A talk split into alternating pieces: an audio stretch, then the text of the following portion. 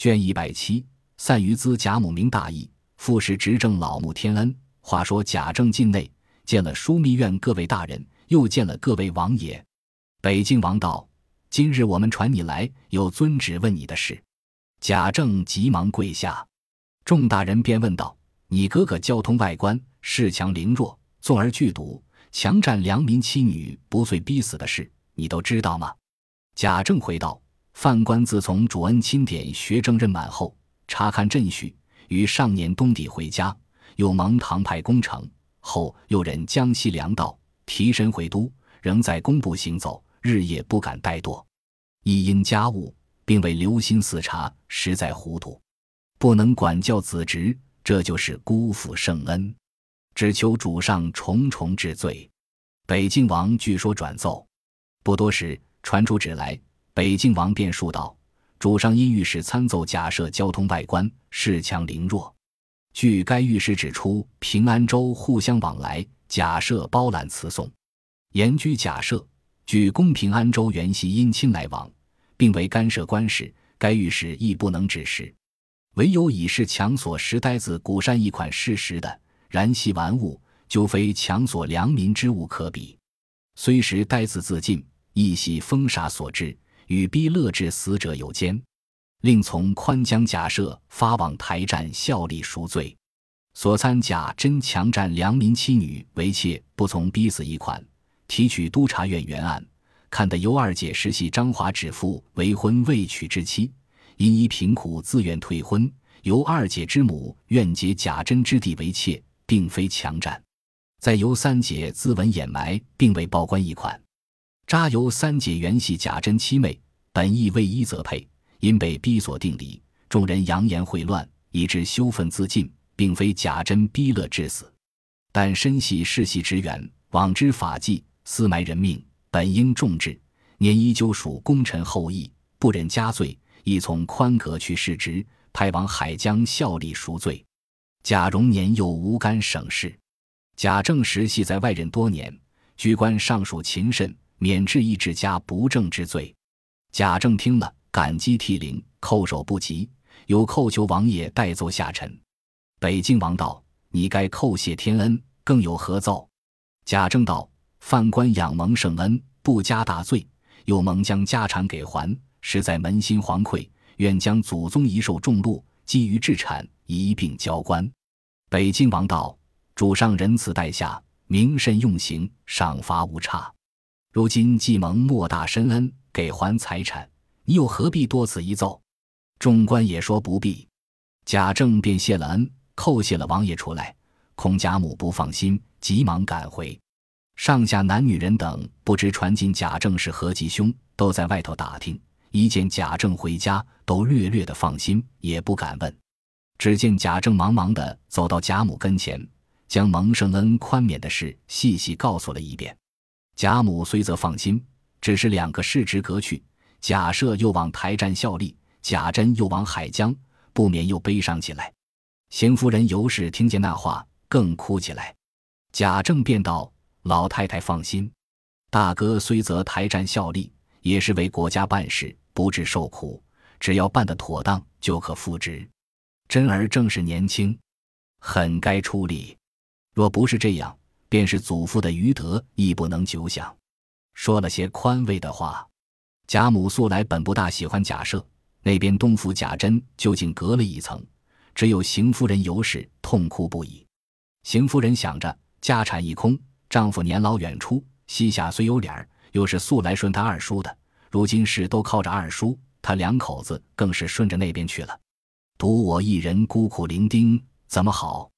那尤氏本来独掌宁府的家计，除了贾珍，也算是唯他为尊，又与贾珍夫妻相和。如今范氏远出，家财超尽，依住荣府，虽则老太太疼爱，终是一人门下，又带了协鸾陪奉，荣儿夫妇又是不能兴家立业的人，又想着。二妹妹、三妹妹俱是连二叔闹的，如今他们倒安然无事，依旧夫妻玩具，只留我们几人怎生度日？想到这里，痛哭起来。贾母不忍，便问贾政道：“你大哥和珍儿现已定案，可能回家？蓉儿既没他的事，也该放出来了。贾政道：“若在定例，大哥是不能回家的。我已托人训个私情，叫我们大老爷同着侄儿回家，好置办行装。衙门内业已应了，想来蓉儿同着他爷爷父亲一起出来，只请老太太放心，儿子办去。”贾母又道：“我这几年老的不成人了，总没有问过家事。如今东府是全抄了去了，房屋入关不消说的。你大哥那边脸儿那里也都抄去了。咱们西府银库东省地土，你知道到底还剩了多少？他两个起身也得给他们几千银子才好。”贾政正是没法，听见贾母一问，心想着：若是说明，又恐老太太着急；若不说明，不用说将来，现在怎样办法？定了主意，便回道：“若老太太不问，儿子也不敢说。如今老太太既问到这里，现在莲儿也在这里。昨日儿子已查了，旧库的银子早已虚空，不但用尽，外头还有亏空。现今大哥这件事，若不花银托人，虽说主上宽恩，只怕他们爷儿两个也不大好。就是这项银子尚无打算。东省的地亩早已银年吃了卯年的租了。”一时也算不转来，只好尽所有蒙圣恩没有动的衣服首饰折遍了，给大哥这儿做盘费罢了。过日的事只可再打算。贾母听了，又急得眼泪直淌，说道：“怎样着？咱们家到了这样田地了吗？我虽没有经过，我想起我家向日比这里还强十倍，也是摆了几年虚架子，没有出这样事，已经塌下来了，不消一二年就完了。据你说起来。”咱们近一两年就不能织了。贾政道：“若是这两个侍奉不动，外头还有些挪移，如今无可指称，谁肯接济？”说着也泪流满面，想起亲戚来，用过我们的，如今都穷了；没有用过我们的，又不肯照应了。昨日儿子也没有细查，只看家下的人盯册子，别说上头的钱一无所出，那底下的人也养不起许多。贾母正在忧虑，只见贾赦。贾珍、贾蓉一齐进来给贾母请安。贾母看这般光景，一只手拉着贾赦，一只手拉着贾珍，便大哭起来。他两人脸上羞惭，又见贾母哭泣，都跪在地下哭着说道：“儿孙们不长进，将祖上功勋丢了，又累老太太伤心，儿孙们是死无葬身之地的了。”满屋中人看着光景，又一齐大哭起来。贾政只得劝解。倒先要打算他两个的使用，大约在家只可住的一两日，迟则人家就不依了。老太太含悲忍泪的说道：“你两个且各自同你们媳妇们说说话去罢。”又吩咐贾政道：“这件事是不能久待的，想来外面挪移，恐不中用。那时误了亲线，怎么好？只好我替你们打算罢了。就是家中如此乱糟糟的，也不是常法。”一面说着，便叫鸳鸯吩咐去了。这里贾赦等出来，由于贾政哭泣了一会，都不免将从前任性，过后恼悔。如今分离的话说了一会，各自同媳妇那边悲伤去了。贾赦年老，倒也抛得下；独有贾珍与尤氏怎忍分离？贾琏、贾蓉两个也只有拉着父亲啼哭。虽说是比君、刘简等，究竟生离死别，这也是世道如此。只得大家硬着心肠过去。却说贾母叫邢王二夫人同了鸳鸯等开箱倒笼，将做媳妇到如今积攒的东西都拿出来，又叫贾赦、贾政、贾珍等一一的分派说：“这里现有的银子交贾赦三千两，你拿二千两去做你的盘费使用，留一千给大太太零用。这三千给珍儿，你只许拿一千去，留下二千教你媳妇过日子。”仍旧各自度日，房子是在一处，饭食各自吃罢。四丫头将来的亲事还是我的事，只可怜凤丫头操心了一辈子，如今弄得精光，也给她三千两，叫她自己收着，不许叫脸儿用。如今她还病得神昏气短，叫平儿来拿去。这是你祖父留下的衣服，还有我少年穿的衣服首饰，如今我用不着。男的呢，叫大老爷、珍儿、脸儿。蓉儿拿去分了，女的呢叫大太太，真儿媳妇凤丫头拿了分去。这五百两银子交给脸儿，明年将林丫头的棺材送回南去。分派定了，又叫贾政道：“你说现在还该着人的使用，这是少不得的。你就要拿着金子变卖偿还。这是他们闹掉了我的，你也是我的儿子，我并不偏向。宝玉已经成了家，我剩下这些金银等物，大约还值几千两银子，这是都给宝玉的了。朱媳妇向来孝顺我，兰儿也好，我也分给他们些。这便是我的事情完了。”贾政见母亲如此明断分析，俱跪下哭着说：“老太太这么大年纪，儿孙们没点孝顺，承受老祖宗这样恩典，叫儿孙们更无地自容了。”贾母道：“别瞎说，若不闹出这个乱儿，我还收着呢。只是现在家人过多，只有二老爷是当差的，留几个人就够了。你就吩咐管事的，将人叫齐了，分派妥当，各家有人便就罢了。譬如一抄近了。”怎么样呢？我们里头的也要叫人分派，该配人的配人，赏去的赏去。如今虽说咱们这房子不入关，你到底把这园子交了才好。那些田地原交脸儿清理，该卖的卖，该留的留，断不要支架子做空头。我索性说了吧，江南甄家还有几两银子，二太太那里收着，该叫人就送去罢。倘或再有点事出来。可不是他们躲过了风暴，又遇了雨了吗？贾政本是不知当家立纪的人，一听贾母的话，一一领命，心想：老太太实在真真是李家的人，都是我们这些不长进的闹坏了。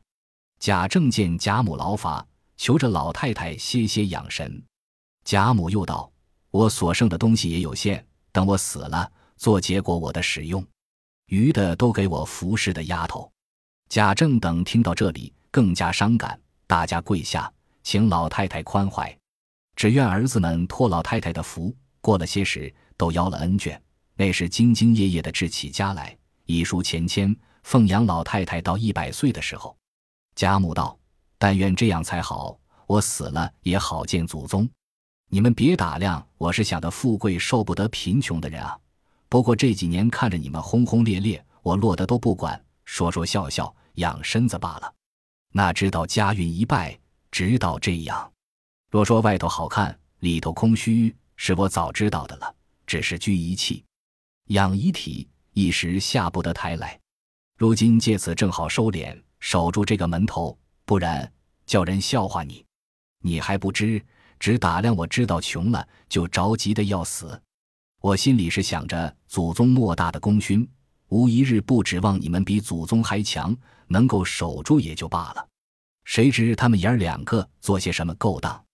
贾母正自长篇大论的说，只见凤儿慌慌张张的跑来回王夫人道：“今早我们奶奶听见外头的事，哭了一场，如今气都接不上来。平儿叫我来回太太。”凤儿没有说完，贾母听见，便问：“到底怎么样？”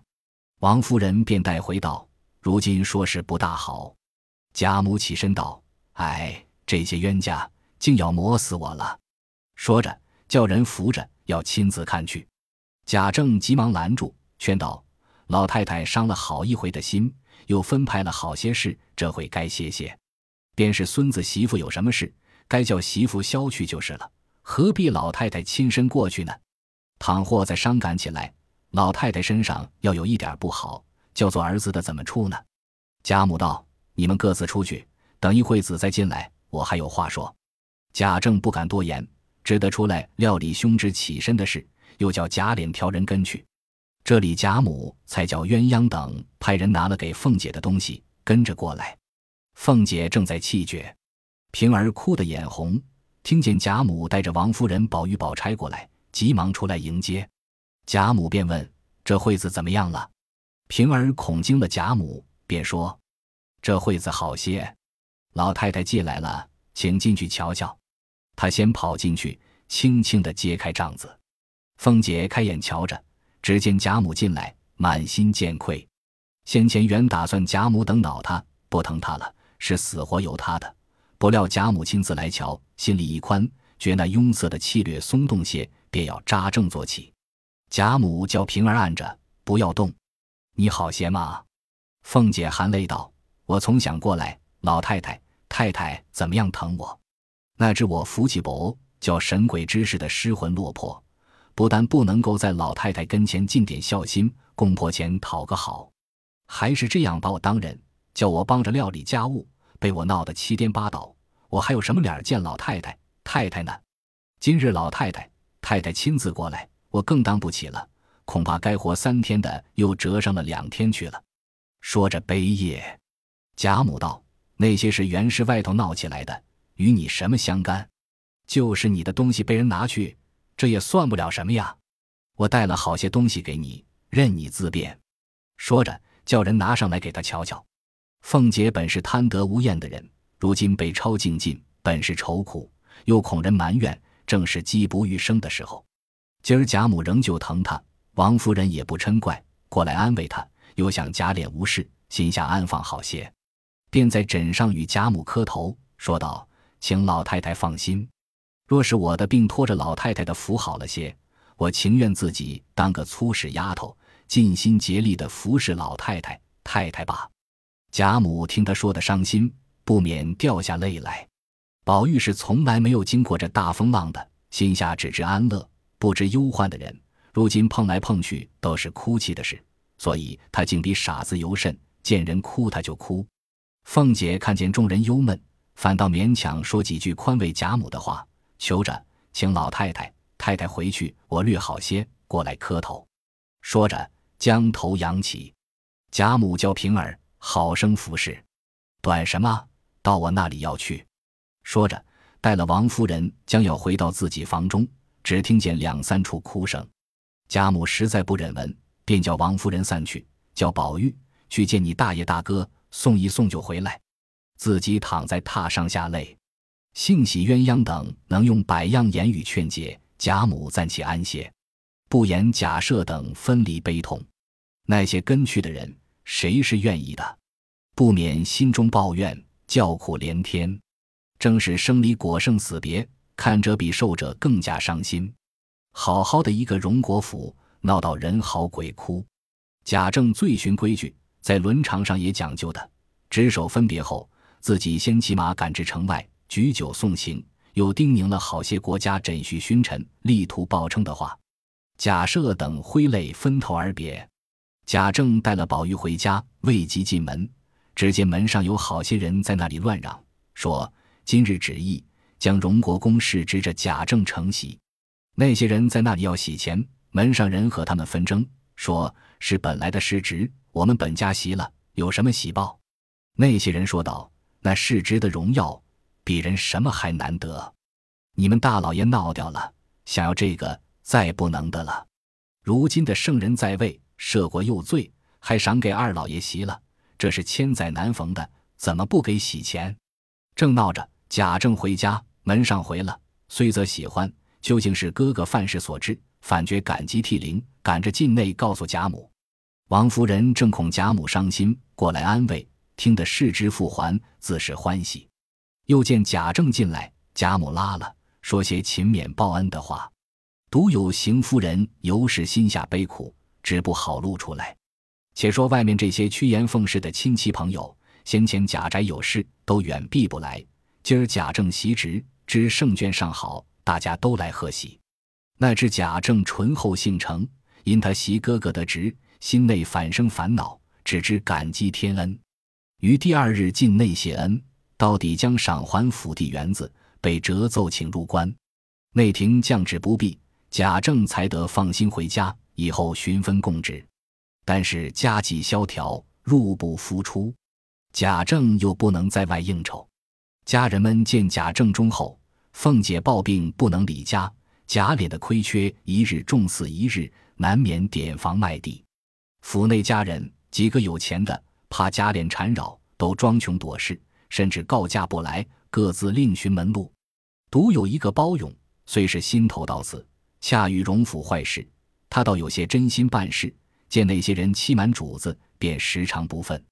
奈他是个新来乍到的人，一句话也插不上，他便生气。每天吃了就睡，众人嫌他不肯随和，便在贾政前说他终日贪杯生事，并不当差。贾政道：“随他去罢。”原是甄府见来不好意思，横竖家那天这一人吃饭，虽说是穷，也不在他一人身上，并不叫来驱逐。众人又在贾琏跟前说他怎么样不好，贾琏此时也不敢自作威服，只得由他。忽一日，包勇耐不过，吃了几杯酒，在荣府街上闲逛，见有两个人说话。那人说道：“你瞧，这么个大福，前儿抄了家，不知如今怎么样了？”那人道：“他家怎么能败？听见说里头有位娘娘是他家的姑娘，虽是死了，到底有根基的。况且我常见他们来往的都是王公厚薄，那里没有照应。便是现在的府尹，前任的兵部是他们的一家，难道有这些人还护庇不来吗？”那人道。你白住在这里，别人有可，独是那个贾大人更了不得。我常见他在梁府来往，前儿御史虽参了，主子还叫府尹查明实际再办。你道他怎么样？他本沾过梁府的好处，怕人说他回护一家，他便狠狠地踢了一脚，所以两府里才到底抄了。你到如今的事情还了得吗？两人无心说闲话，岂知旁边有人跟着听得明白。包勇心下暗想：天下有这样负恩的人，但不知是我老爷的什么人。我若见了他，便打他一个死。闹出事来，我承当去。那包勇正在酒后胡思乱想，忽听那边喝道而来。包勇远远站着，只见那两人轻轻的说道：“这来的就是那个贾大人了。”包勇听了，心里怀恨，趁了酒兴，便大声的道：“没良心的男女！”怎么忘了我们贾家的恩了？雨村在轿内听了一个“贾”字，便留神观看，见是一个醉汉，便不理会过去了。那包勇醉着，不知好歹，便得意洋洋回到府中，问其同伴，知是方才见的那位大人是这府里提拔起来的。他不念旧恩，反来踢弄咱们家里。见了他，骂他几句，他竟不敢搭言。那荣府的人本嫌包勇，只是主人不计较他。如今他又在外闯祸，不得不回。趁着贾政无事，便将包勇喝酒闹事的话回了。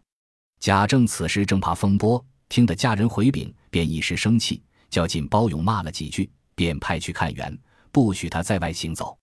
那包勇本是直爽的脾气，投了主子，他便赤心护主，岂知贾政反倒责骂他，他也不敢再辩，只得收拾行李，往园中看守浇灌去了。未知后事如何，下回分解。本集播放完毕，感谢您的收听，喜欢请订阅加关注，主页有更多精彩内容。